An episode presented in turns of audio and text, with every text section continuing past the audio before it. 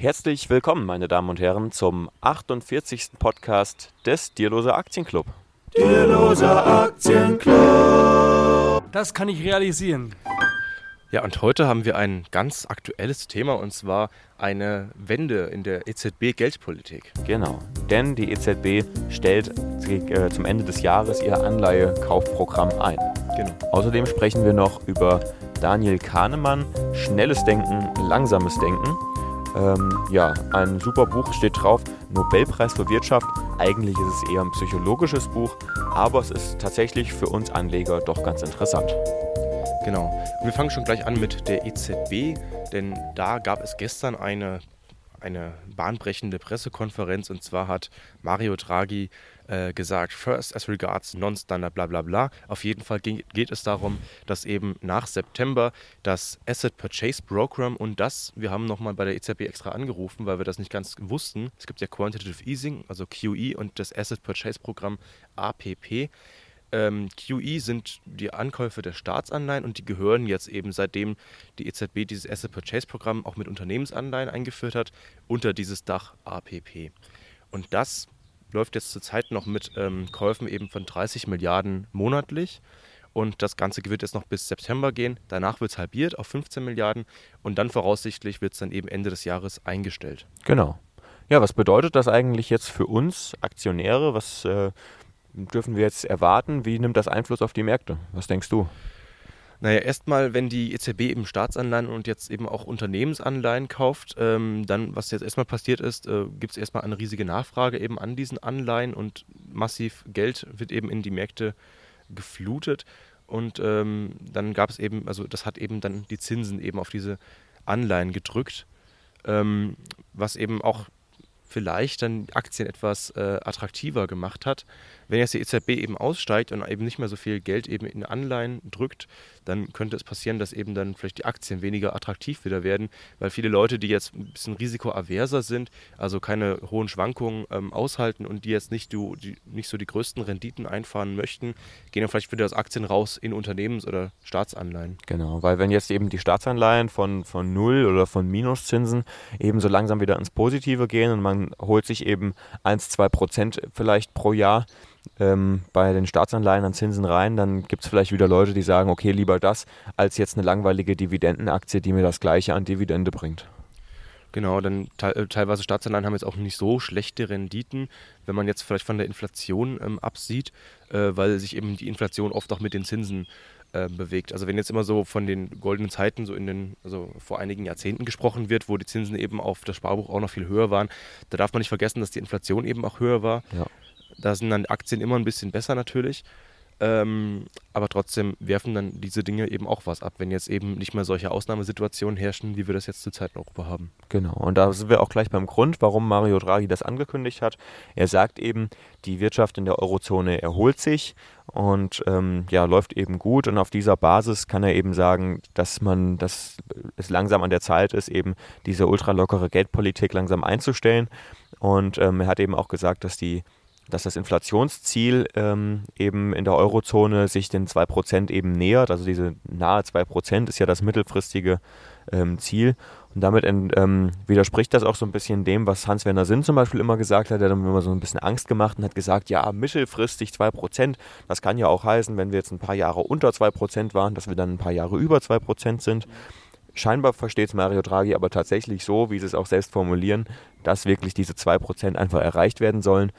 Und ähm, wenn man eben kurz davor ist, dann kann man eben langsam mal die Sachen, also diese, diese Programme, die eben dafür sorgen, dass die Inflation eben stärker steigt, einstellen.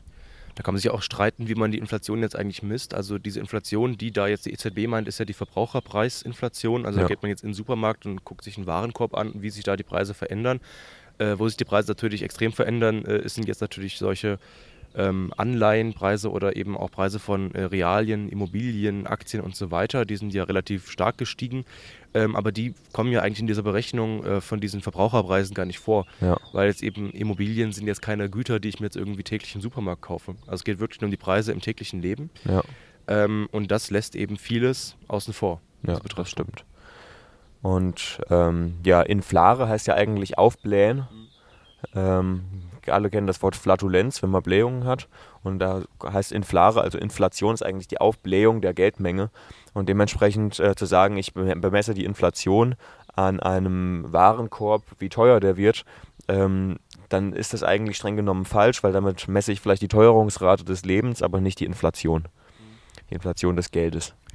Genau, ähm, dieses Programm, dieses Asset Purchase Program oder auch das Quantitative Easing, also die Ankäufe der Staatsanleihen, die wurden ja erst so auch in letzter Konsequenz eingeführt, als man gedacht hat, die EZB kann jetzt gar nicht mehr mehr machen. Ja. Weil erstmal die Aufgabe der EZB ist ja äh, die Stabilität der, ähm, des Geldes eben zu bewahren, also eben diese 2% Inflation, die man eben als stabil definiert hat, um eben nicht an die 0 Prozent zu kommen oder dann auch in die Deflation zu rutschen, weil man eben äh, meint, dass man mit Inflation, mit starker Inflation eben über 2 Prozent äh, besser umgehen kann als mit Deflation, weil man dann einfach die Zinsen erhöht oder senkt, ähm, je nachdem. Und das ist eben so das Hauptinstrument eigentlich der EZB immer gewesen, eben diesen Leitzins festzulegen. Der ja. ist zurzeit bei 0%. Ja. Dann gibt es noch andere Zinsen, also jetzt zum Beispiel diese Strafzinsen, wenn ähm, Banken eben Geld auf ihrem ähm, Zentralbankkonto liegen lassen.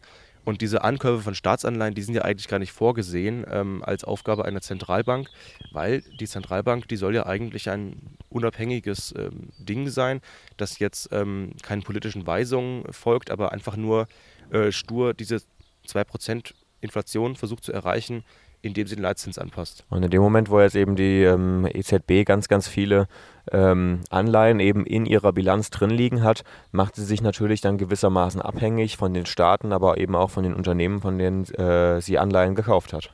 Und die Staaten wieder abhängig von der EZB, weil ja. die EZB eben mittlerweile ein großer Finanzier eben der Staaten ist mit Geld, was es eigentlich gar nicht gibt, weil die EZB das Geld ja selbst äh, drucken kann, ja. sozusagen, oder einfach äh, buchen kann. Ja. Okay, vielleicht zurück zum Praktischen. Was machen wir jetzt? Gehen wir jetzt raus aus Aktien, weil wir sagen, okay, äh, jetzt steigt die, also jetzt, jetzt sinkt die Anfrage nach, ähm, ähm, nach Staatsanleihen, Unternehmensanleihen. Das heißt, die werden wieder günstiger. Das heißt, alle Leute sagen jetzt mh, hm, Aktien nicht mehr, ab jetzt wieder Anleihen. Ähm, gehen wir jetzt aus unseren kompletten Aktienpositionen raus oder bleiben wir drin? Wie machen wir es? Ja, es wird schwierig. Also ich denke mal, die Zeiten werden vielleicht ein bisschen turbulenter werden, so die nächsten Jahre, weil jetzt eben erstmal dieses ähm, Anleihen-Kaufprogramm ja ausläuft und dann wird sich das vielleicht so bis Mitte 2019 erholen, sagen eben viele ähm, Experten wohl. Und dann haben wir immer noch die Nullzinspolitik und die muss ja auch erst doch mal auslaufen. Also das wird uns vielleicht die nächsten Jahre oder vielleicht auch Jahrzehnte beschäftigen. Ja. Ähm, aber raus aus Aktien, ich weiß halt nicht, was die Alternative sein soll. Genau. Also langfristig ist es einfach so, dass Aktien eben die, die beste äh, Anlageklasse ist. Wenn man jetzt nicht davon ausgeht, dass man jetzt irgendwie gehatcht Immobilien kauft oder so, dann kann man da natürlich noch ein bisschen mehr rausholen. Ähm, aber wenn man wirklich einfach nur auf die Eigenkapitalrendite geht, sind eben Aktien einfach die beste Anlageklasse langfristig und auch besser als ähm, Anleihen und so weiter. Und von daher für uns gerade jetzt mit einem Anlagehorizont von 20, 30, 40 Jahren ähm, wäre es jetzt dumm zu sagen, glaube ich, die Aktien zu verkaufen und jetzt irgendwie äh, in Staatsanleihen zu gehen. Genau, nur weil jetzt da die Zinsen etwas steigen werden. Also viele Versicherer, große ähm, institutionelle Fonds und so weiter, die werden sich wahrscheinlich dafür interessieren, eben wieder zurück in Staatsanleihen zu gehen, in sichere Unternehmensanleihen, weil die ja auch äh, ihren Kunden irgendwie Sicherheit versprechen ähm, aber auch natürlich Rendite und dass die dann ein bisschen anders abwägen als natürlich der Privatanleger. Weil wir haben es ja eigentlich gut, wir sind ja nicht irgendwie ähm, rechenschaftspflichtig irgendjemandem gegenüber, außer uns selbst. Und äh, wenn es dann mal irgendwie zwei Jahre lang nicht gut läuft und halt rote Zahlen im Depot stehen, dann wissen wir ja selbst, äh, ja, ist halt der Markt, ne? Kann man jetzt nicht viel machen. Macht ja nichts. Wir haben ja sowieso nur das Geld in Aktien gesteckt, was wir jetzt über die nächsten zehn Jahre nicht brauchen. Also ich kann nicht bei mir kündigen und jetzt irgendeinen anderen Pascal einstellen, der sich da um äh, das eigene Privatdepot kümmert. Und wir haben auch einfach keine gesetzlichen Vorgaben. Äh, ja. Wir müssen nicht irgendwie Liquidität vorhalten, wir müssen nicht irgendwie Volatilität einschränken und so weiter. Wir können einfach äh, so mit, was weiß ich, 100% Aktienanteil fahren, ein bisschen Geld auf dem Tagesgeldkonto, wie man das halt will. Oder ja. man kann auch irgendwie in Arero-Fonds investieren und auf äh, Renten und Rohstoffe noch setzen, wenn man Lust drauf hat. Man muss es aber eben nicht. Und ähm, wenn man eben weiß, ich habe jetzt irgendwie 30, 40 Jahre Anlagehorizont, da muss ich nicht irgendwie so sicher fahren mit Anleihen und so weiter. Ganz genau, ja. Und über 30, 40 Jahre sind, glaube ich, die Aktien die sicherere Anlage als die Anleihe. Genau. Denn kurzfristig ist es zwar riskant, Aktien zu haben, langfristig ist es riskant, keine Aktien zu haben. Immer ein schöner Spruch. Ja, oder auch, wenn Sie gut schlafen wollen, kaufen Sie Anleihen und wenn Sie gut essen wollen, dann kaufen Sie Aktien. Genau. Nach André Costolani. Ja. Ich glaube, beide Sprüche sind von André Costolani, ne? Das kann schon sein. Ja. Ja. Gut. Gut, gut. Ähm, und hier haben wir eben ein schönes Chart, das blende ich dann einfach nochmal ein. Ähm, ich sage das immer, ich glaube, ich mache es auch tatsächlich. Ja, dann hast du jetzt Ähm, wieder dir unendlich viel Arbeit mit dem Schneiden also letzte aufgehalten. Woche habe ich bestimmt drei oder drei, vier Stunden geschnitten und irgendwie ist es zwei, dreimal gescheitert und dann konnte ich es nicht hochladen. Aber egal, das Chart ist toll. Oder wir verlinken es einfach. Wir verlinken es. Das Ähm, ist eine gute Idee. Hier haben wir das Chart eben, wo man eben die Anleihekäufe eben sieht. Da geht es hier im März 2015 los und da war das Ganze noch bei 60 Milliarden. Dann ist das Ganze Pro hochgegangen Monat. bis, genau, pro Monat. Ähm, man sieht auch eben aufgeschlüsselt, was das eben für Programme waren. Da sehen wir hier dieses PSPP, sind eben die öffentlichen Anleihen und das Corporate, äh, nicht mal, das sind die Unternehmensanleihen CSPP, das ist hier in ähm, ja, gelb und das ging dann eben so im Juli, nee, Juni 2016 los. Ähm, und insgesamt, den Höhepunkt hat es eben erreicht, ähm, so ab, ähm, na, was ist das für ein Strich? Im April 2016. Da war es bei 85 Milliarden Euro monatlich. Dann ist es wieder runter auf 60. Jetzt sind wir bei 30 seit Januar Milliarden. Nach September sollen es dann eben 15 Milliarden sein. Und dann am, ähm, ab Januar 2019 0 Euro. Genau. Und da so viel zur EZB. Ja. Denkst du, es hat was gebracht, das Programm? Hat es wirklich was gebracht oder war es irgendwie ein Tropfen auf den heißen Stein? Ich weiß nicht. Ich finde es irgendwie ein bisschen fragwürdig. Ein Tropfen auf dem heißen Stein weiß ich nicht, ähm, weil es ja dann doch eine relativ große Geldmenge ist. Ja. Ich denke mal, ähm, äh, dass jetzt irgendwie die ganze Finanzindustrie irgendwie unter Drogen steht, sagen ja viele, das kann schon sein. Äh, ich denke mal, die größeren Probleme werden jetzt kommen, wenn das Ganze eben ausläuft. Ja. Und ähm, wir werden sehen, was das jetzt eben gebracht hat. Ansonsten, ich habe ja keine, keine Vergleichsgröße, um da jetzt zu sagen, wie wäre es denn Genau. gelaufen, wenn es jetzt eben nicht so passiert wäre. Ja. Es ist jetzt historisch relativ einmalig, glaube ich, äh, dieses Vorgehen. Ich denke schon, und ja. das wird auch irgendwie das Bild oder die Aufgabe der EZB eben verändern, die jetzt eben nicht so wie die Bundesbank immer damals so ein relativ neutraler Akteur ist und eben nicht politisch und so weiter, sondern die jetzt eigentlich relativ politisch eben ja, aufgetreten ist, um halt vor allem auch die äh, südlicheren Euro-Staaten so ein bisschen vor dem Kollaps zu retten. Ja. Also ein ganz neues Bild eigentlich, ähm, so wie jetzt das Eurosystem gar nicht ähm, vorgesehen war, hat sich da jetzt einfach durchgesetzt. Was aber auch daran liegt natürlich, dass die Politik nicht wirklich äh, gehandelt hat. Okay. Dann so viel dazu. Gut. Wenn Sie noch Fragen haben oder wenn Sie Meinungen dazu haben zum EZB-Anleihekaufprogramm und wie sich das auf die Märkte auswirkt, dann schreiben Sie uns einfach eine Mail an vorstandaktien.net Mit C oder rufen Sie uns an unter der Nummer 0911 30844 4111. 3. Genau. Ja, oder kommentieren Sie das Video oder kontaktieren Sie uns bei Facebook oder irgendwelche anderen Kanäle. Wir sind ja überall zu finden. Dann kommen wir jetzt zu unserem zweiten Thema. Und zwar, ich habe es vor einiger Zeit schon mal gelesen ähm, und habe jetzt mal wieder reingeguckt, nachdem du es mir wieder zurückgegeben hast. Äh, Schnelles Denken, langsames Denken von Daniel Kahnemann im Original Thinking Fast and Slow. Und ähm, ja, er fasst da im Grunde genommen so ein bisschen ähm, ja, zusammen, was er eben über seine Lebenszeit hinweg äh, ja so an ähm, kognitiven Fehlern und Heuristiken eben gefunden hat oder was es eben so alles gibt und spricht das eben an. Aber erstmal zum Titel, schnelles Denken, langsames Denken. Das kommt erstmal davon, dass er sagt, okay, wir denken in zwei verschiedenen, in zwei verschiedenen Systemen. Und zwar haben wir das System 1, das arbeitet eben automatisch und schnell, weitgehend mühelos und ohne willentliche Steuerung. Also System 1 ist so das, was irgendwie assoziativ läuft, was ganz einfach funktioniert. Ähm, zum Beispiel, ich fahre mit dem Auto und sehe eine rote Ampel und dann trete ich auf die Bremse. Dafür brauche ich keine besondere Konzentration. Und System 2 lenkt die Aufmerksamkeit auf die anstrengenden mentalen Aktivitäten, ähm, die, auf sie, äh, die auf sie angewiesen sind, darunter auch komplexe Berechnungen. Die Operationen von System 2 gehen oftmals mit, den, mit dem subjektiven Erleben von Handlungsmacht, Entscheidungsfreiheit und Konzentration einher. Das heißt, es ist immer das, wenn wir uns in irgendwas vertiefen ähm, oder ja, alles, was eben irgendwie mentale Anstrengung auch hervorruft.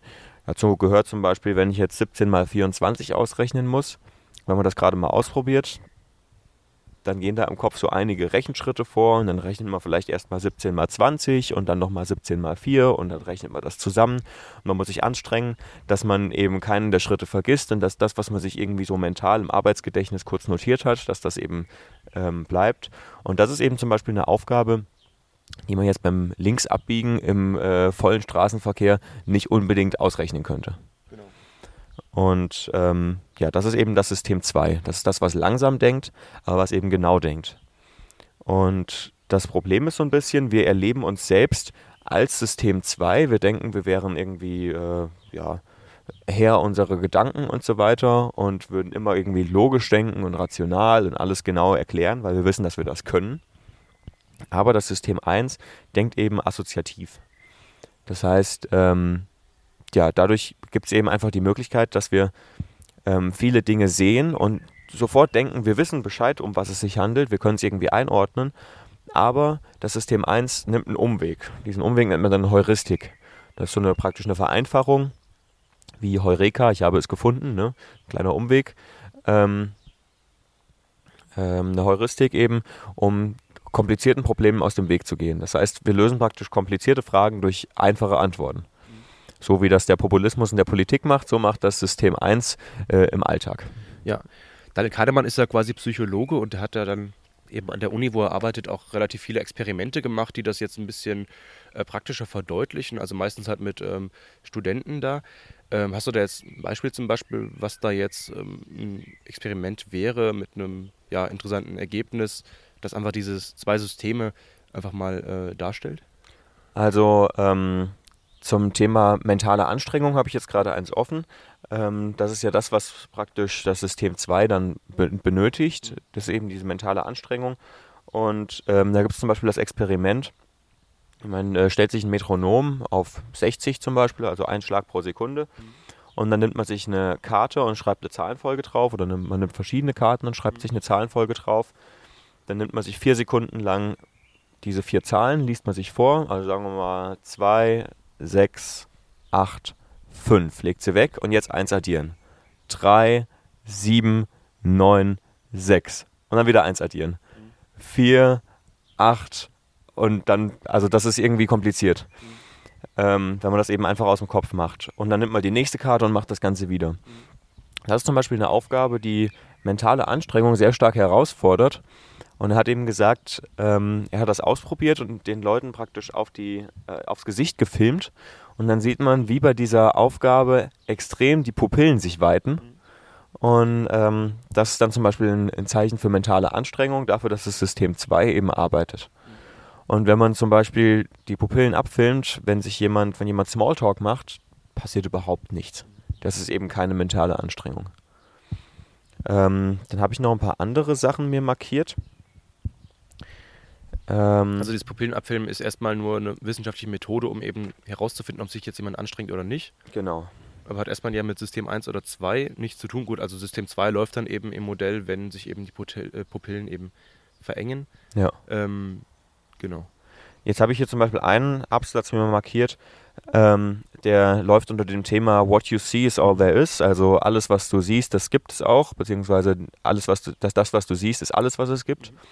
Ähm, und da gibt es jetzt zum Beispiel ein Experiment, das heißt, ähm, wird Mindig eine gute Führungskraft sein? Sie ist intelligent und stark. Was würdest du sagen? Ja. Ja. Weil alles, was du weißt, ist, dass er intelligent und stark ist. Genau.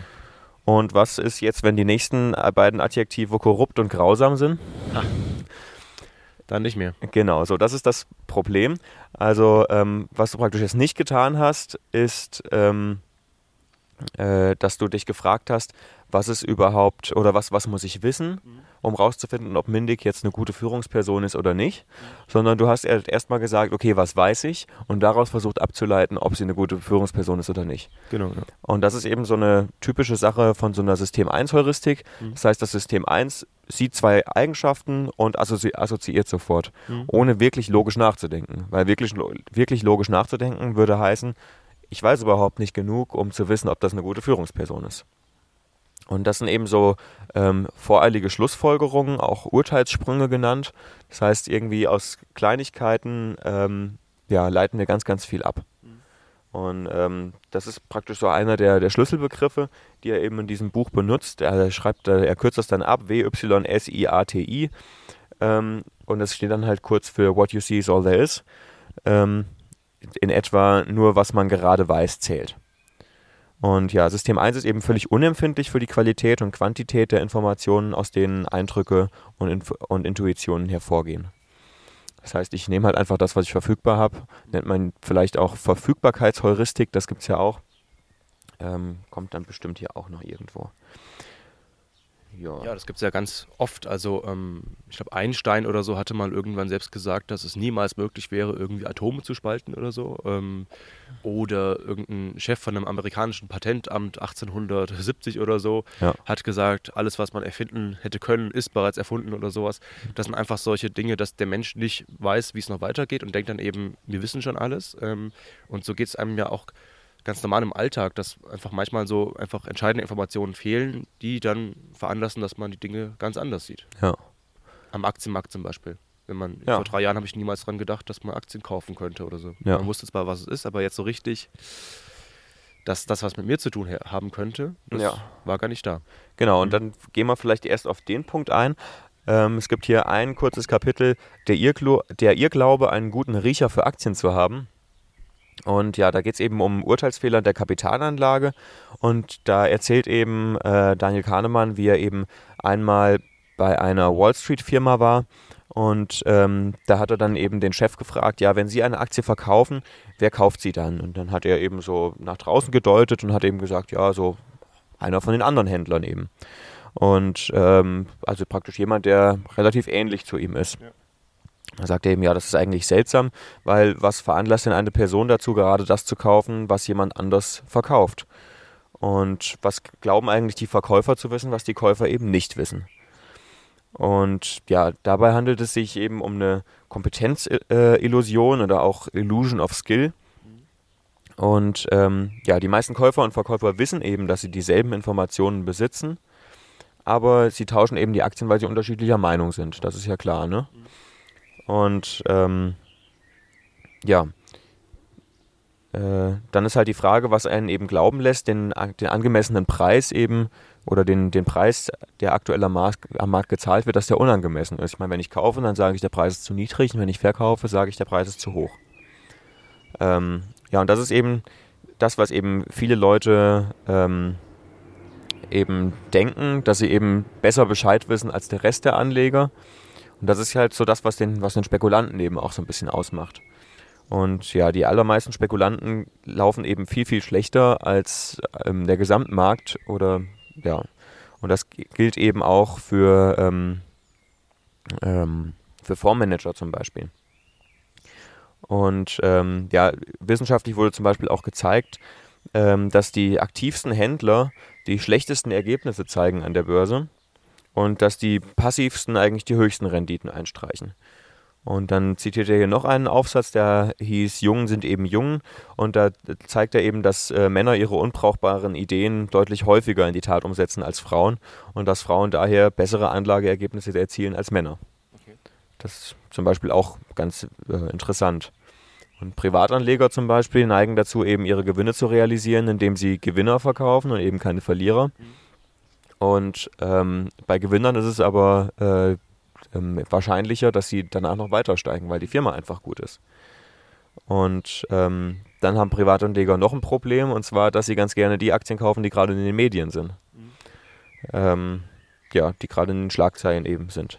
Ja, das kennt man. Also es gibt dann die eine Aktie, die ist irgendwie so 20% im Minus und die will man eher noch nachkaufen, weil man ja die Hoffnung hat, die steigt wieder irgendwie auf Null zumindest, um die ja. 20% Minus wieder rauszuholen. Aber die, die jetzt irgendwie schon 50, 60, 70% im Plus ist, da hat man eher Angst nachzulegen, weil man denkt, nee, die ist jetzt schon so gut gestiegen, die kommt eher wieder zurück. Man ja. geht immer von seinem eigenen Einstiegskurs aus. Genau, ja. Ähm, Genau, und dann äh, schreibt er noch, bei der großen Mehrheit der Fondsmanager gleicht die Auswahl von Einzeltiteln eher einem Würfel als einem Pokerspiel. Im Allgemeinen ist die Wertentwicklung bei zwei von drei Investmentfonds in jedem beliebigen Jahr schlechter als die des Gesamtmarktes. Und auch die Korrelation zwischen zwei aufeinander folgenden jährlichen Anlageergebnissen von Investmentfonds ist eben sehr klein, also kaum größer als null. Und ähm, da erzählt er eben auch, da war er einmal bei einem Fondsmanager und hat dann eben da Sachen erzählt. Und ähm, ja, ich lese vielleicht kurz den Absatz vor. Am Vorabend des Seminars aßen Richard Taylor und ich mit einigen der Topmanager der Firma zu Abend, jenen Personen, die über die Höhe der Prämie entscheiden, also die Prämie für ihre jeweiligen Fondsmanager die eben dann für Erfolg oder Misserfolg belohnt werden. Äh, wir baten sie, die Korrelation zwischen den jährlichen Rangplätzen einzelner Berater zu schätzen. Sie glaubten zu wissen, was nun kommen würde und sagten lächelnd, na, nicht sehr hoch. Oder die Leistung schwankt bestimmt. Aber es stellte sich jedoch heraus, dass niemand erwartet hätte, dass die mittlere Korrelation gleich 0 ist, beziehungsweise 0,1 war wohl die Korrelation. Mhm. Das heißt, wenn wir diesen ähm, Korrelationsgraphen sehen, der geht ja von 1 bis minus 1, mhm. Äh, minus 1 heißt praktisch immer, dass mit einem, auf das praktisch ein Misserfolg immer mit einem Erfolg einhergeht. Und ähm, plus 1 bedeutet, dass ein Erfolg mit einem Erfolg einhergeht. Und 0 bedeutet eben, dass es egal ist. Ähm, ja, und das ist eben so, also es, es, sagt eben überhaupt nichts drüber aus, ähm, ja, wer da jetzt gerade dran sitzt, wie gut das dann im Endeffekt läuft. Im Allgemeinen, natürlich im Durchschnitt. Es gibt natürlich einzelne die den Markt outperformen, das ist klar. Aber die Wahrscheinlichkeit dazu zu gehören ist eben sehr, sehr gering. Ja, und da sagt er eben auch, er hat dann am nächsten Tag nochmal mit diesem Geschäftsführer gesprochen und der war so ein bisschen missmutig und hat dann so gesagt, ja, ich lasse mir doch von Ihnen mein Geschäft nicht kaputt machen und ich lasse mir doch nicht sagen, dass das, was ich hier tue, dass es sinnlos ist. Mhm. Ja, und dann war das halt so ein bisschen nach dem Motto, der getroffene Hund bellt. Also er hat dann eigentlich gewusst, hm, ganz so sinnvoll ist es vielleicht dann aus wissenschaftlicher Perspektive doch nicht. Und dann noch ein Phänomen, was ich vorstellen wollte, ist die Regression zum Mittelwert. Da hatten wir letzte Woche schon mal drüber gesprochen, als es um Fonds, glaube ich, ging. Ähm, und da hatte ich, glaube ich, gesagt, dass es, dass wenn jetzt ein Fonds ein paar Jahre gut gelaufen ist, dass es dann wahrscheinlich auch so ist, dass er die nächsten Jahre nicht mehr ganz so gut laufen wird. Und da gibt es eine kleine Geschichte. Also ähm, Daniel Kahnemann und sein Freund, mit dem er über, über den er hauptsächlich spricht, Amos Tversky, glaube ich, ähm, die sind beide Juden und die waren eben ähm, in ihrer ja, frühen Zeit als Wissenschaftler eben bei der ähm, israelischen Armee angestellt als Psychologen. Und ähm, da haben sie eben ja, Anwärter praktisch ähm, getestet und haben mit denen ein Spiel gemacht, so ein Führungsspiel, wo sie eben ihre Fähigkeiten beweisen sollten. Und ähm, nein, Moment, das war eine andere Geschichte. Die wollte ich gar nicht erzählen. Aber da ging es auch im Grunde genommen jetzt hier um die. Jetzt hier geht es um die Luftwaffe. Egal. Jedenfalls, ähm, genau. Die haben einen Vortrag gehalten, die Belohnung von Leistungssteigerungen ist effektiver als die Bestrafung von Fehlern. Mhm. Also erstmal irgendwie ein, ein, Vortrag für Ausbilder. Und dann hat eben kam ein Ausbilder auf ihn zu und hat gesagt, das können Sie vielleicht so einfach sagen, aber ich habe eine ganz andere Erfahrung gemacht, nämlich bei vielen Gelegenheiten habe ich Flugkadetten für die saubere Ausführung bestimmter Flugmanöver gelobt. Wenn sie dann das gleiche Manöver wieder probierten, sind sie meistens schlechter. Andererseits habe ich oft in den Kopfhörer seines eines Kadetten gebrüllt, weil ich mit seiner Leistung nicht zufrieden war und beim nächsten Versuch hat er es im Allgemeinen besser gemacht. Mhm. So, also das heißt, er hat jetzt erstmal so gesagt aus dem Alltag heraus, ähm, wenn ich sie gelobt habe, sind sie danach schlechter gewesen, haben sich aus ihren, auf ihren Lorbeeren ausgeruht und wenn ich sie ähm, niedergemacht habe, weil sie so schlecht waren, dann waren sie beim nächsten Mal besser. Und ja, was er eben nicht wusste, ist, dass es eben diese Regression zum Mittelwert gibt. Also man kann sich praktisch vorstellen, das Talent oder die Fähigkeiten dieses Flugkadetten, die gehen vielleicht so langsam nach oben, aber dann gibt es noch die Tagesform. Und die Tagesform schwankt um diese langfristige Linie äh, drumherum. Und wenn es eben besonders gut war, dann ist es einfach nur wahrscheinlich, dass es beim nächsten Mal eben nicht mehr ganz so gut war. Ja. Und dementsprechend ist es egal, ob ich den jetzt lobe oder ob ich ihn tadle, wenn er besonders gut war, er wird beim nächsten Mal automatisch ein bisschen schlechter sein. Das ist wie bei unserem Podcast. Der eine ist mal besser, der andere schlechter. Der eine ist mal besser und der andere schlechter. Und äh, wenn Sie jetzt unter diesem Podcast runterschreiben, der hat mir besonders gut gefallen, weil wir so toll vorbereitet waren. Es ist nächste Woche wieder schlechter. Dann ist es nächste Woche wieder schlechter. Das liegt dann aber nicht daran, dass wir uns auf den Lorbeeren ausruhen, sondern es liegt einfach daran, dass wenn dieser Podcast außergewöhnlich gut war, dass es dann wahrscheinlich ist, dass der nächste nicht ganz so gut ist. Vielleicht ist es einfach auch nur Geschmackssache. Ja, das stimmt natürlich auch. Mhm. Ja, also insgesamt, das Buch ist echt dick. Äh, wir haben, ja gut, hier hinten ist noch viel ähm, Anhang, aber es hat ja knappe 600 Seiten und steckt eben voll von psychologischem Wissen, richtig interessante Sachen, auch ähm, äh, ökonomische Sachen. Das mit den Aktien ist zum Beispiel eins. Dann gibt es zum Beispiel Sachen, die eben die normale Ökonomik auch in äh, Frage stellen. Zum Beispiel, dass, ähm, ja, da fällt unser Licht um. Äh, zum Beispiel ähm, von Richard Taylor, mhm. ähm, der eben ja so ein bisschen die Verhaltensökonomik begründet hat. Der hat eben einen Professor gehabt, der eben so die klassische Ökonomik gelehrt hat und hat eben gesagt, ja, für alles gibt es einen Preis und der ist irgendwie klar. Ähm, und dieser Professor zum Beispiel hat ähm, sehr gerne gute Weine gesammelt. Mhm. Und er hat aber nie mehr als 30 Dollar für eine Flasche Wein ausgegeben. 30 Dollar in den 60er oder 70er Jahren, also ganz, ganz viel Geld im Grunde genommen. Ähm, aber wenn er, wenn er gefragt wurde, ob er eine seiner Flaschen für 100 Dollar verkauft, hat er auch verneint. Mhm. Und ähm, ja, das ist eben auch so ein, so ein Denkfehler zum Beispiel, der zeigt, dass wir eben kein Homo economicus sind, der irgendwie eine eindeutige Preisvorstellung hat, sondern dass wir eben, wenn wir Sachen selbst besitzen, den Wert viel höher einschätzen. Ja, das sind so die beiden, also Kahnemann und äh, Taylor, die Ja. so, so Verhaltensökonomen sind. Da sind die Bücher eben auch voll mit Beispielen von Studien, mit Ja. Experimenten und so weiter, die richtig interessant sind, äh, die man aber meistens wieder vergisst leider. Aber oft eben Dinge, die man aus dem Alltag kennt und die jetzt eben wissenschaftlich nachgewiesen sind. Oder Nassim Taleb äh, gehört auch ein bisschen dazu, finde ich, zu dieser Schiene. Ja. Äh, so ein bisschen eben diese Psychologie und ähm, Ja, da gibt es dann auch ein Kapitel hier drin, ich glaube, zu, für- zu seltenen Ereignissen. Da nimmt Mhm. er dann auch Bezug auf Nassim Taleb und die schwarzen Schwäne. Ähm, ja. gut. Gut, also das Buch ist sehr gut. Du hast es noch gar nicht fertig gelesen, ne? Nee, ich hatte es ähm, angefangen, aber ich weiß auch gar nicht, äh, wie weit ich eigentlich gekommen bin. War da ein Lesezeichen noch drin? Äh, Weiß gar nicht mehr genau. Ich weiß habe glaube ich, jetzt relativ lange wieder in Frankfurt liegen gehabt, Ja. wie das bei vielen Büchern so ist. Ja.